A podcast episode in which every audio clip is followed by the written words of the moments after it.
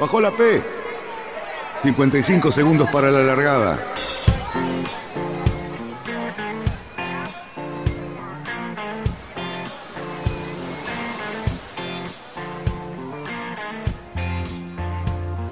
Así comienza Radionautas. Toda la información de la náutica. Este especial está auspiciado por Conte Design para su Mini Transat 650.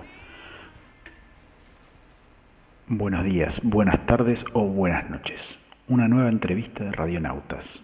Hoy vamos a conversar con un navegante argentino que está radicado en Suiza. En su rol profesional es el entrenador de vela ligera en el Club de Vela de Ginebra. Hasta hace un tiempo capitaneaba el Choique, un Pogo 2 con el que navegó hasta diciembre del año pasado. El COVID-19 le ha imposibilitado continuar con los preparativos para las regatas y la Mini Transat de septiembre de este año. Igual continúa con el sueño intacto. El Mini se le metió en la sangre y no lo piensa dejar. Utiliza la base Mini Barcelona como centro de entrenamiento desde hace unos años. En el 2019 terminó noveno en la Mini Fastnet, una regata muy exigente en esta categoría. En la Truffaut Marine Badalona fue tercero y segundo en la Mini Petrolera de ese mismo año. Arroba Marcelo Zaguier, su nombre en Instagram. Pueden encontrar otros podcasts sobre Marcelo en radionautas.com.ar. Ahora sí, sin más preámbulos, los dejo con Marcelo. Eh, Marcelo, a ver, ¿cuál es la preparación que vos haces o que crees que es, que es la más lógica como para encarar un campeonato de mini, tanto en la parte física como también en la parte de lo que vos le haces al barco y cómo dejás el barco para, encarar todas esas regatas? Mira, eh, bueno, el campeonato entiendo una temporada, ¿no? Una temporada. Sí, sí, una temporada. Eh, normalmente lo que trabajas en la parte, en el invierno europeo, que sería más o menos desde noviembre hasta, mm, o ponerle octubre, noviembre, diciembre, enero, tenés tiempo de preparar el barco, ahí esa parte la usás para entrenar, para entrenar maniobras, optimizar cosas, renovar equipo de seguridad, que es el, eh, normalmente tienen fechas de vencimiento, algunas cosas, o sea, preparar todo lo que es la parte de material del barco para, y, de, y optimizar toda la parte que, que entiendas que, que, que, vas aprendiendo durante el año que, podés optimizar, ¿no? O sea, es mi, experiencia personal, ¿no? Eh, o sea, vas haciendo una lista, ¿viste? Y te vas corriendo durante el año y, y, después te quedan los trabajitos para hacer durante el invierno y optimizarlo. Hacer alguna vela, ¿viste? esas cosas. O sea, la idea es que en marzo el barco esté al 100% para, para empezar desde el punto de vista de, la puesta a punto, desde el punto de vista del material, ¿no? Para que te queden otras variables, ¿no? O sea, eliminar esa variable y quede el barco 100 puntos, ¿viste? Hacerle el fondo. Yo el fondo siempre se lo renovaba eh, a principios de marzo, porque las primeras regatas son en marzo, a fines de marzo. Eh, y como es un barco que queda bastante en el agua cuando haces campeonato, eh, conviene tener un antifouling bueno, bien, bien lijado, ¿no? Eh, y bien activo, ¿no? El antifouling tenerlo, teniéndolo en tierra se va, perdiendo eh, poder. efectividad. ¿Mm? Efectividad, sí, va perdiendo, claro, se, va perdiendo. se le va secando el veneno. Claro, y, sabes que las regatas de mini, eh, el barco tiene que estar en el agua bastante antes, porque tenés inspecciones de seguridad que empiezan como tres o cuatro días antes de la regata, y después tenés, a veces las, las regatas tienen fechas de salida, pero como tienen muchos eh, requisitos meteorológicos, puede pasar que, la salida, que la largada, perdón, sale en español, la largada se postergue, y ha pasado en regatas, se postergue un día, dos días, ¿viste? Eh, entonces tenés que estar a disposición muchos días antes y el barco queda en el agua, y por más que lo puedes limpiar en el agua, ¿viste? Tirarte al agua y limpiarlo, no, en todos los puertos podés, ¿viste? Eh, sacarlo cuando es una regata con 60 barcos, ¿viste? Es imposible porque la pluma a fondo y no te dejan sacarlo, ¿viste? Entonces, mm. claro, un antifouling bueno es muy, muy importante. Eh, eso desde el punto de vista de la preparación del barco, ¿no? En general, las primeras temporadas vas aprendiendo muchísimo de cómo, o sea, sobre la marcha, ¿no? De cosas que querés optimizar de la maniobra, cosas que querés optimizar de las velas. Eh, el tema velas es un tema bastante abierto en el Mini, porque tenés siete velas eh, que podés llevar, de las cuales dos son, bueno, tres en realidad son bastante fijas, que la mayor, la, la, vela detenida de prueba, que sería una Genoa eh, a un Solen, como le dicen los, los franceses, y la y el Tormentín, eh, pero aún, aún entre, entre Mayor y Solen hay, hay, bastante, podés laburar bastante, porque viste, en la Mayor los rizos lo puedes hacer más grande, más chicos, el alunamiento lo puedes hacer más grande, más chico, el cuerno de arriba le dicen al, a la parte esa rectangular, la puedes hacer más grande, más chica, ¿viste? los battens son todo un tema, ¿viste?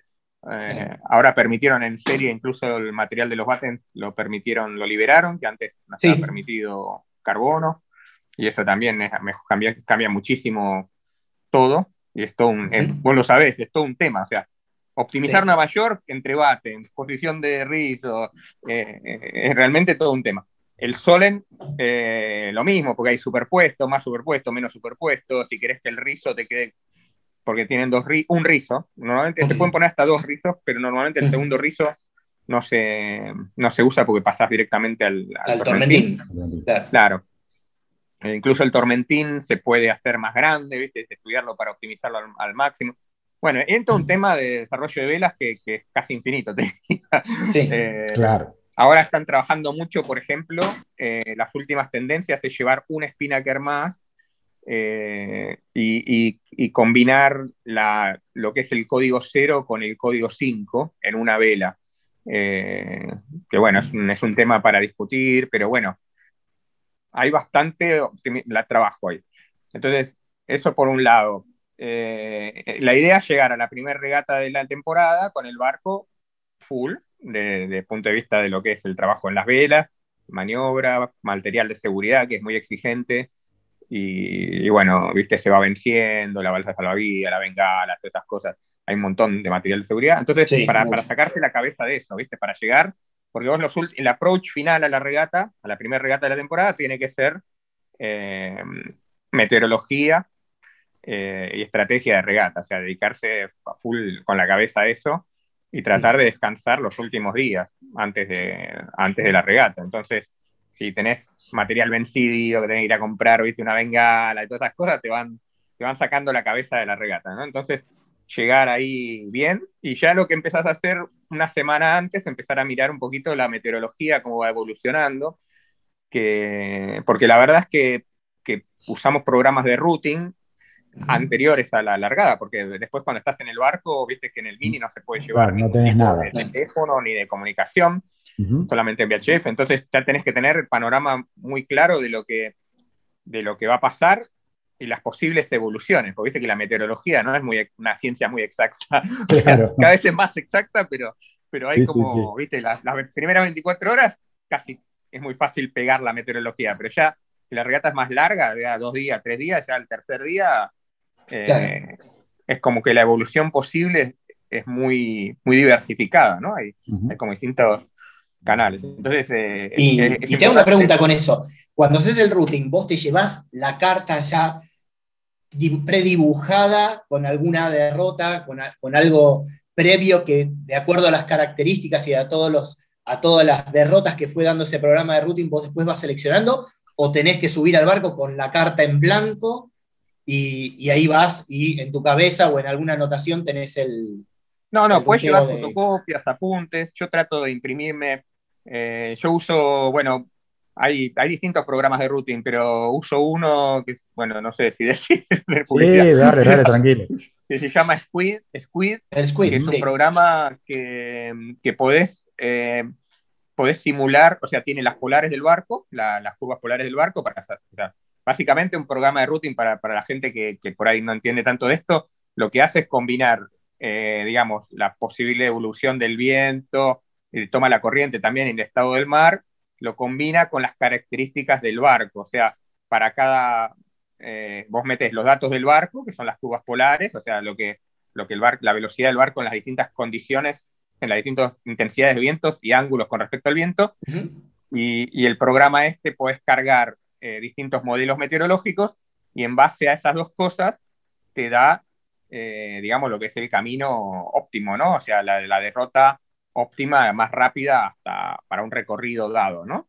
Eh, largando a una cierta hora, ¿no? Bueno, con una serie de variables. Después hay parámetros para ajustar todo esto, pero el, Squid te permite meter varios modelos. Entonces, depende de dónde estás. Por ejemplo, acá en el Mediterráneo está el modelo, eh, no sé, el modelo europeo, el modelo mundial, que es el GPS. Después tenés el modelo francés, que es el Aroma. Hay un modelo italiano que se llama Lama.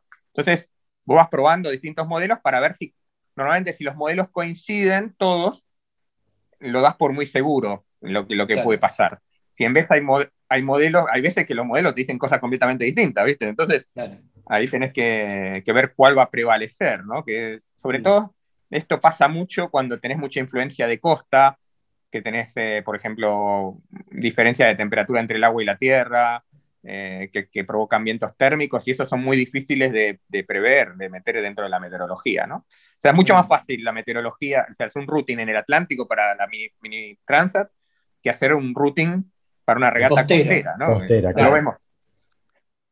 Eh, pero bueno, la meteorología, la verdad es que ahí le pones mucha energía porque es muy importante la parte de, routing y, y, el trabajo lo puedes hacer antes de la regata. Vos tenés que llegar a la línea de largada con ya con los apuntes, las fotocopias que te puedas llevar y con ya la idea bien clara de lo que querés hacer, porque eh, después no, no, no, tenés, no tenés medios a bordo del barco para, para acceder a esa información. Eh, entonces, eso es muy importante. Y después la otra cosa es la navegación. La navegación, o sea, vos en el, en el Mini podés llevar un GPS que es un GPS sin cartografía, o sea, la clase no te permite llevar cartografía digital, o sea, cartografía en papel. Entonces, es muy importante ponerse a cargar waypoints, eso te lleva días. Eh, sobre todo depende del lugar. Por ejemplo, en la Mini Fastnet, que corrí hace dos años, eh, es un roquerío de rocas por todos lados, ¿viste? corriente, muy complicado. Sí, todas esas, todas esas que corren, las que corren en el Atlántico, todas cerca de costa, creo que es la Mini en May o el, el MAP, todos esos, es, es esquivando piedras todo el tiempo. O sea, son tres días de esquivar piedras. Y, el, tráfico marítimo que tenés en esa zona, ¿no? Que es, como correr en Chubut, es como correr en Chubut, porque las condiciones meteo-marinas, de, tenés, tenés, amplitud de marea de 8 metros, ¿sabes? Sí, sí, yo, yo, corrí ahí, sí. Yo, he corrido en la, Normandía y estar al lado de una boya, en un, de una de peligro aislado, estar dos horas al lado de una boya ciñendo a seis nudos y parado al lado de la boya. Y corrías la pro un poco y terminabas 500 metros para atrás. era estar concentrado en dar punto, era terrible. Terrible. Bueno, en, en las en la mini Fastnet, la, segunda noche estábamos al lado de una boya cardinal, eh, con cero viento, con la corriente que nos tiraba contra las piedras. ¿Viste? Nos tiraba contra las piedras, escuchábamos la rompiente y venía una rachita y nos alejábamos un poquito y, y puerta para atrás y así, ¿viste?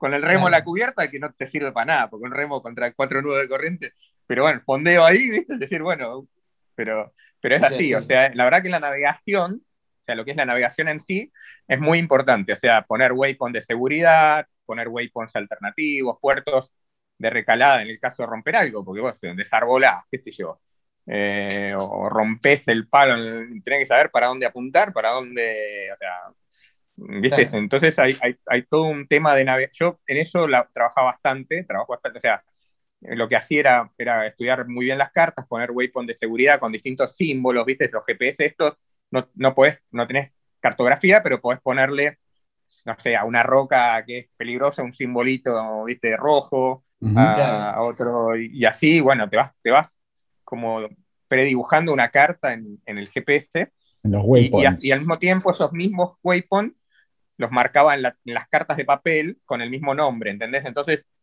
mirando la carta, mirando, el GPS, te das, te das una idea bien de, dónde, de lo que estás haciendo, ¿no? Sí, sobre todo porque, a ver, eh, Pero todo esto lo tenés que resolver antes. Claro, sobre todo por estas regatas tan complicadas, las costeras, porque en la mini vas y fuiste, digamos, no, no tenés mayor problema que el tránsito marítimo o algún otro barco, digamos, algún otro competidor. no mucha más cosa. Bueno, ahora hay ciertas cosas que no están, están ahí a media agua, no están marcadas y también hay que tener cuidado, pero bueno, eso no puedes hacer nada. Sí, esas no, este, no tenés chance. Claro, pero son complicados. Siempre, yo siempre hablaba un poco acá en, Buenos Aires cuando me preguntaban con, con, la gente que quiere correr en mini, que se, y que se, yo calculo que a medida que vayan saliendo los barcos se van a empezar a organizar. Y yo decía, el Río de la Plata es complicadísimo, pero porque para correr es una, es una carrera de obstáculos. Entonces vos te decís, vos te irías a dormir con él el, primer día, llegaste a Magdalena, que ahora está la boya fantástica, pero vos te vas a dormir para cruzar el banco chico. No sé si te vas a dormir, porque acá hay un montón de cosas que las saben Dios que dónde están, boyas corridas, boyas que andan dando vueltas. E, es, es complicado, ¿no? todo el tema. Sí, la ventaja es que cuando corres, por ejemplo, yo corrí mucho en el Mediterráneo y ese trabajo que vas haciendo en el GPS te va quedando, ¿viste? Porque los GPS, claro. no sé, podés tener hasta 10.000 waypoints, ¿no? Entonces, eh, te va quedando, ¿viste? Todo el trabajo de marcar waypoints, lo que hacíamos en una época. ¿Te acuerdas que los barcos grandes? Eh, por supuesto. El, el, GPS, el Garmin de mano, ¿viste? Que tenía todo lo. O sea, es como una biblioteca de waypoints, ¿no? el navegador satelital, cuando de repente te pasaban cinco satélites en una hora y después no te pasaban el resto del día. Ya está. Sí, era. Era así. Eh, entonces, bueno, eso, ese trabajo de navegación y de, y de routing es un trabajo previo muy importante. Eh, que tenés que hacerlo, lo ideal es hacerlo varios días antes. El routing, lamentablemente, lo tenés que hacer hasta el último momento, porque, eh, digamos, la información más, más, más, ah, ¿cómo se llama? La, más precisa la tenés hasta último momento, sí. Pero tenés que empezar a verlo mucho antes para ver cómo va evolucionando todo. Y, bueno, eso, eso por un lado. Y después, obviamente, estudiar un poco el tema comidas, ¿no? de que eh, más o menos en base a la meteo, en base a la, cuánto larga es la regata, y qué sé yo, hacer, prepararte un poco lo, lo que es la comida. Yo, yo siempre llevaba cosas más vale frescas para los primeros días, tratando, y después, bueno, te queda otro que el liofilizado, ¿no? Y las cosas menos, menos frescas y, sobre todo tener a la mano comida para si hay mal tiempo, o sea, si tienes previsión de mal tiempo, tener algo que puedas comer en cualquier condición, ¿viste? Porque es importante, la energía tuya es muy importante. Eh, Marcelo, como para poner en, parámetros, digamos, lógicos del, o sea, gente que navega, pero que entienda, digamos, qué comodidad tenés para cocinarte un plato caliente, o sea, una porción ¿sí? caliente para que se entienda, ¿no? Porque si, no te pudiste ahorgar mucho, capaz que se te pasa desapercibido y decís, bueno, sí, se cocina algo y ya está, ¿no? O sea, no, bueno, cocinar para nosotros es, llevamos un, casi todo el mundo lleva un calentador de montaña que se llama Jet Boil, pero hay distintos tipos, ¿no? Que en realidad básicamente es un calentador con, con la garrafita esa pequeña a gas que calienta a mucha velocidad, lo que hace es hervir agua, ¿viste? Hervís agua prácticamente casi un litro de agua en, eh, ponerle en menos de un minuto, porque hierve muy rápido. Bueno, todo lo que puedas cocinar con eso, con, con menos de un litro de agua, esa es la cocina a bordo, no hay otra cocina. O sea, todo lo que se usa mucho es comidas liofilizadas. Eh, podés, eh, yo por ejemplo, me he llevado para la, no para regata, pero cuando hice la clasificación, que fueron mil millas, algún huevo para ser pasado por agua, eh, te puedes llevar al, al quinoa o algo de eso, si tenés calma, chicha y tenés tiempo de cocinar un poquito más, pero, pero básicamente para regatas llevas cosas que puedas comer sin cocinar y algunos liofilizados, que son las cosas más rápidas. De, básicamente el liofilizado, ¿no? Es un sobre que vos le tirás el agua hirviendo adentro, eh, revolvés, cerrás unos minutos y te lo comes. Y hay bastante buenos. La verdad que tengo que decir que hay, han mejorado mucho eso y hay comida muy, muy buena. Alguna, una variante que se puede usar también, que, que la usado en alguna regata, qué sé yo, es, la, es cocinar a baño María algo, ¿viste? Eh, a veces eh, vienen cosas como envasadas al vacío que vos las podés poner adentro de eso. A, agua caliente, hierve y te lo comes. Sí, pero esa es toda la cocina. Bien. cuando, cuando hablamos, digamos, calma chicha, nos imaginamos Mal tiempo, ¿sí? Dijiste mal tiempo. Me llevo algo para comer en mal tiempo. Arriba de un mini, mal tiempo significa que te atás al palo, digamos, porque... O, no, o podés manotear alguna cosa y estar con los pies puestos en la banda y más o menos comer. Mal tiempo significa que si vos pones agua en ese coso a hervir, lo más probable es que te queme vos, te, todo. No, ahí en el caso de mal tiempo tenés que comer antes y después. En el, Durante el mal tiempo, ¿viste? No hay este, lo, que lo que está muy bueno es llevar un termo. ¿Viste? Es un termo, un buen termo, pero bueno, bueno, que puedas poner vos antes de que se arme el pesto, que ya sabes cuándo va a venir, y, ya lo ves venir y qué sé yo, ¿viste? Te comes algo calentito, preparas agua en el termo caliente, entonces ya tenés alguna alternativa para... Pero la verdad que cuando se pone jodido no te da mucha gana de, andar comiendo manjares, ¿viste? Porque saltás, pero bueno, llevas barritas de cereal, te llevas eh, frutas secas, eh, nueces, eh, no sé, un poco va al gusto de cada uno, ¿no? Pero yo, yo ese tipo de cosas, alguna alguna lata de algo. Claro, pero, las, latas van al mínimo porque pesan, ¿viste? Claro, digamos, es, una bolsita que tenés adentro un bolsillo de la campera y estás sacando eso, digamos. No, no sí, yo armaba tipo Ziploc, Ziploc con raciones, ¿viste? Entonces, porque otra cosa que es muy importante es no dejar de comer, porque eh, después te cae la energía, ¿viste? Entonces vos, si comes poco, ¿viste? Una regata de cuatro días, terminás muerto, ¿viste? Porque realmente te, perdés energía. Es como, como los deportes de montaña, ¿no? O, los deportes, digamos, de, que, que, tenés que el alpinismo y así, esas cosas que, que, tenés que mantener un cierto nivel de energía. Entonces, claro. está muy bueno tener una bolsita, ¿viste? Donde tenés una ración diaria, un desayuno, algo para el desayuno, algo para el mediodía, y así, o, a la, en realidad se pierden esos horarios que te digo. En el desayuno, general, a la mañana te dan ganas de de, tomar algo y qué sé yo, pero después los horarios no son almuerzo y cena, son cuando pueda, ¿viste? Claro, pero digamos, necesitas ingerir una cantidad de calorías diaria que, digamos, tenés que tratar de estar seguro de que las vas a ingerir, porque si te concentras demasiado en la regata y en esto, qué sé yo, se te pasó el día y, como decís vos, o sea, se te apaga la, pila a medianoche, capaz, en peor momento se te apaga la pila. Sí, recuperar después es, complicado, ¿viste? Entonces es mejor no decaer para no tener que recuperar después. Eh, pero bueno, básicamente no sé si, si eh, en Fabián estuvimos siguiendo la Vendé, este, esta edición, digamos, muy de cerca, y lo meto como un dato relacionado con esto. Decían que, digamos, las raciones de calorías diarias eran extremadamente altas digamos, para, lo que uno está acostumbrado, ¿no? O sea, uno dice, bueno, pero el tipo va ahí, qué sé yo, y eran números, pero exorbitantes, o sea, números que vos agarrás y decís, che, pero si yo me como eso, no paso por la puerta a la semana. O sea, eh, ¿ustedes también lo calculan así, digamos? Son, son Mira, la, verdad que yo no... Yo, soy bastante, no soy tan teórico para comer, o sea, como y no, mido mucho las calorías de comer, ah, mucho, porque, porque, ¿por qué? Porque el barco, la verdad que es, o sea, estos barcos, viste, dependen del modo en que vos navegues, viste, porque viste que en las regatas de mini, sobre todo en las regatas numerosas, tenés un pelotón de punta, después hay gente que tiene, viste, que tipo Fede, por ejemplo, que son, son gente que, está a fondo, después tenés gente un poquito más que, digamos que tiene un nivel un poquito menor y otras que, que digamos lo que quiere es llegar en las regatas. Entonces, eso varía mucho la intensidad a bordo dependiendo del perfil de navegante, ¿no? Pero los navegantes de punta, eh, los haces spinning de velas todo el tiempo, o sea, sobre todo en, regatas costeras, y que si yo, el cambio de velas es permanente, dormís poco, eh, te estás moviendo todo el tiempo, entonces eh, al final eso durante, aparte son 24 horas no top, ¿viste? No es que, o sea, vos... aunque estés quieto en el barco, viste que si yo estás haciendo fuerza, viste, nos pasa todo, ¿no? Cuando, sí, sí, sí. Cuando, sí, sí, es así. Entonces eso al final hace que, digamos, tenés un consumo de calorías importante. Más la temperatura, ¿no? O sea, el viento, la exposición al viento, el frío y esas cosas. Mm.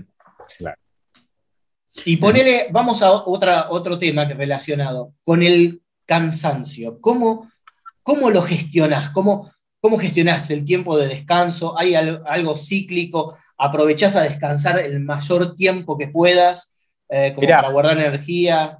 Es muy buena la, muy buena la pregunta esa. Nosotros en, en la base Mini en Barcelona vinieron unos médicos de la Universidad de Barcelona a hablarnos de este tema del sueño, ¿no? Eh, y bueno, el, básicamente lo hago, lo hago rápido porque es medio complejo el tema, pero, pero el sueño básicamente, teóricamente vos para, viste, hay tres tipos de sueño, eh, el sueño liviano, el sueño profundo y el sueño REM se llama, ¿no? Que es el, mm. eh, es el eh, ese sueño a vos te interesa porque es el sueño en el que tu, tu cabeza, tu cerebro, descansa, ¿no? El sueño profundo descansa el físico, pero, pero no descansa el, cerebro, ¿no? De hecho, en, la vida normal, en la vida diaria, vos tenés dos ciclos REM por cuando dormís ocho horas, ¿no? dos o tres, es muy raro tener tres. Entonces, eh, el problema cuál es en el mini? Que, que, vos durmiendo periodos de a 20 minutos, que es lo que más o menos terminamos durmiendo, en teoría vos no podrías alcanzar a un sueño REM. O sea, vos llegarías a descansar tu físico, pero tu mente, eh, en teoría, no podría eh, descansar, digamos, eh, si, si, fuera, si, si, siguieras el ritmo de vida normal, o sea, de acuerdo a lo, que, a lo que vivimos diariamente. Pero el cuerpo se va adaptando, es increíble, pero el cuerpo nuestro, la mente sobre todo, se va adaptando. Cuando empezás a estar cansado, termina entrando en REM en, en 20 minutos. Yo he tenido en 20 minutos sueños completos, o sea, de dormir 20 minutos y tener todo un sueño completo, complejo y qué sé yo, y te despertás y parece que hubieras dormido 5 horas y en realidad dormiste solo 20 minutos. Y, realmente funciona. Sabes que cuando vos dormí yo, al, principio me costó mucho esto, pero después cuando, cuando le tomé la mano, la verdad es que dormía súper bien en el barco. Vos dormís 20 minutos, te despertás, mirás las velas, mirás la navegación, mirás alrededor y te dormís de nuevo. O sea, y eso hace que como que, que continúe el ciclo y, logras descansar, si las condiciones meteorológicas son aceptables, ¿no? Claro. Ah, obviamente si tenés una rosca infernal, eh, bueno, ahí, viste, tenés que aguantar como sea, ¿no? Pero, pero ciñendo con, ponerle que son las condiciones peores para un mini, ¿no? Ceñida con hasta 15, 20 nudos, ponele. Eh, me acuerdo la mini met fueron 5 días de ceñida y dormir súper bien. Ah, en violín, a Barlovento. y, lo que pasa también es que el cansancio te va ayudando también a dormir, ¿no? Porque, claro, las primeras horas te complica un poquito más, pero después ya entras en ritmo regata y realmente dormís. Y dormís mucho, dormís mucho, porque la idea es que dormís, es dormir siempre que puedas, porque después es como una reserva de energía para, la, para el imprevisto, ¿no? Para, para el momento que sirve, ¿no?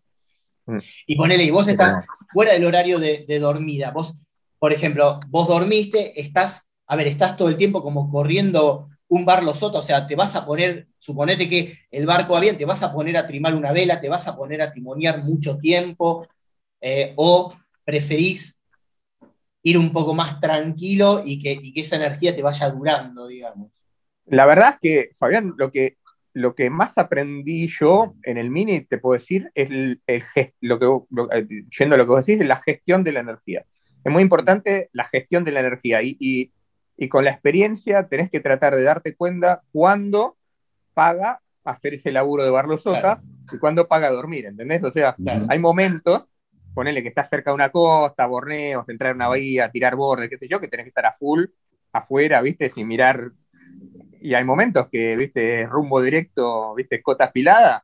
Y ahí, ¿viste? Es mejor irte a dormir, apilar todo el peso bien, dormir, comer y, viste, sabes que le podés sacar, ponerle, si te pones ahí a, cazar el pilar burda todo como un loco, por ahí le sacás, sí, uno, unas décimas de nudo más, pero, pero vas a terminar muerto a, las 10 horas, ¿viste? Claro, Entonces, eh, esto, sobre todo los buenos, la gente buena que navega en mini, la diferencia la hace ahí. La hace en esto. La hace en la gestión de la energía y otra cosa que me olvidé de hablar, la, la, ¿cómo se llama? El setup de electrónica. Porque cuando vos estás durmiendo, el que timonea es el piloto el que Juancito. Claro. claro. y ese, ese flaco ahí tiene un montón de caprichos, ¿viste? O sea, realmente son complejos los, pilotos automáticos hoy en día. Eh, hay muchísima variable de, ajuste, ¿viste? De, de, cuánto mueve el timón, cuánto es el, el contratimón, cuánto, con cuánto delay toma los sensores, ¿viste? Hay, hay bastante setup ahí y es muy importante trabajar sobre eso también para, que el barco vaya rápido cuando vos estás durmiendo, ¿no? Sí, sí sabes que con eso, hablando de eso, en videos que uno ve y que, viste, que uno que viene, viene siguiendo las, minis así, cuando hay eso siempre lo noté, la diferencia que hay cuando, cuando enfocan hacia popa, estando adentro, que te arman el video y el barco viene timoneando, que te enfocan el timón, la diferencia que hay dependiendo de quién es el que lo está firmando. O sea, vos tenés a los equipos de punta que el timón casi ni se mueve, que parece que lo va llevando un angelito, y tenés a los otros que vienen con el timón así, y vos ves la estela del barco surciendo el mar, y es impresionante, porque aparte debe haber un montón, porque también tenés que, el, piloto automático, creo yo, es el gasto más grande de energía que tiene el barco, que tampoco, que también es acotada en el Mini. Entonces también ese setup te debe ayudar un montón, porque después ese que, vino surciendo el río puede descansar menos porque seguramente tiene que timonear un poco más para después, para recuperar baterías o lo que fuere. Y el, otro va a poder, aparte de timonear mejor, quizás puede dedicarle más, más tiempo al descanso, dedicarle más tiempo a no estar agarrado del timón, ¿no? Sí, este tema de la energía que vos contás es otra variable importante, porque, eh, viste, es el tema energético. Vos podés llevar más placas solares, podés llevar bueno, pilas de metanol o puedes llevar hidrogenerador. Y hay un debate, ¿viste? Yo, yo por ejemplo, cuando pensaba, planeé mi mini, pensaba llevar un hidrogenerador. Porque el mm. hidrogenerador, obviamente, te saca unas décimas de nudo. Pero ¿qué pasa? Te saca unas décimas de nudo, pero vos cargas en, en, dos horas, ¿viste? O tres horas cargas la batería de full y eso te permite poner el piloto en más sensibilidad, ¿viste? Mm. Y con lo cual puedes dormir más. Entonces, al final, y podés y después rendís más vos. Entonces hay, hay como un, es como un, como un, ¿cómo te puedo decir? Como un balance bastante difícil de, de, de, entender, ¿no? O sea, es como que hay que entender bien si te conviene realmente tener un resto energético para tener el piloto en más precisión, dormir más y que al final sea y vos tengas un resto energético más, más importante o no. ¿no? Y, y, bueno, el setup del, del, piloto automático es realmente complejo hay, hay sensores, ¿viste? Por ejemplo, el sensor de viento, sensores eh, de compás, eh, sensores GPS, porque vos también ahora la velocidad, eh, viste que en los barcos estos, en, en los mini, la velocidad real es bastante difícil de, que, las leas de una corredera, porque cuando el barco planea... Va afuera.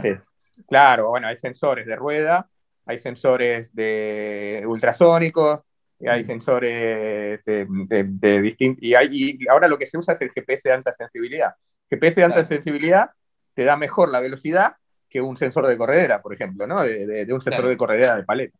Entonces, bueno, ahí es todo un tema, pero todas estas cosas eh, tienen bastante trabajo invernal para ponerlo bien a punto, ¿viste? Eh, y bueno, ni hablar cuando estás en popa barrenando y demás. Eh, imagínate, ahí el, piloto tiene que estar muy bien calibrado, ¿no? Sí. con las barrenadas, la velocidad. O sea, vos, vos generalmente en el piloto automático, eh, en la popa lo usás con, viento real. O sea, viento real, claro. el, el, viento real lo calcula todo el tiempo. El, procesador del piloto automático lo calcula todo el viento, el tiempo con el viento aparente, que es el que tiene en la veleta, y la velocidad del barco. Y la velocidad del barco. Claro, pero la velocidad del barco la tenés que sacar de algún lado. Perfecta. Sí, de algún lado serio, pues si te quedó la ruedita afuera del agua cuando está bajando la ola, va, a ser cualquier cosa eso. Te matás, Exacto. claro. Eh, no, es impresionante. Bien. Eh, una cosa que, por ahí fui procesando de, esta respuesta tan completa que diste. Eh, suponete que, nada, tenemos un supuesto eh, amante de la mini que quiere subirse a un mini y hacer, y hacer este proceso, ¿no? Y vos hablaste un montón de, cosas que ajustar, que calibrar, que tener en el barco, que aprendo. ¿Cuánto es el tiempo que, vos calculás, digamos, hasta que tenés ese expertise? Supongamos que tenemos un nivel de navegación que ya venís de regatas, no sé, menores, de, sí, sí, mm y que ese conocimiento básico ya lo, ya lo arrancás, ¿no? O sea, no es que, che, a ver, esta soga, claro, esta soga qué es, no, no, no, no es soga, no, ¿viste? No, no arrancás de ahí, ¿no? Eh, ¿Cuánto tiempo calculás que vos te, te pones en órbita y, y, pones en órbita tu barco como para poder agarrar y decir, che, voy a tunear esta vela, voy a tener en cuenta esta optimización de, de este aparejo? O sea, ¿cuándo empieza a aparecer eso eh, en, un navegante. Hasta acá llegamos en esta primera parte. Una conversación amena y extensa que nos llevó por todos los rincones de esta especialidad dentro de la náutica, es la clase mini. En el próximo capítulo, más experiencias de Marcelo. ¿Qué creen que responda él a nuestra pregunta? radionautas.com.ar es la puerta a la náutica y allí encontrarás un buen puerto para saber lo que está pasando en este apasionante mundo. Todos los viernes de 19 a 20 horas el programa en vivo, que ya lleva 8 años en el aire. Y cada 15 días una entrevista para enseñarnos, conmovernos o entretenernos. ¿Dónde? En radionautas.com.ar o por nuestro canal de YouTube, Spotify, Apple Podcast o Google Podcast.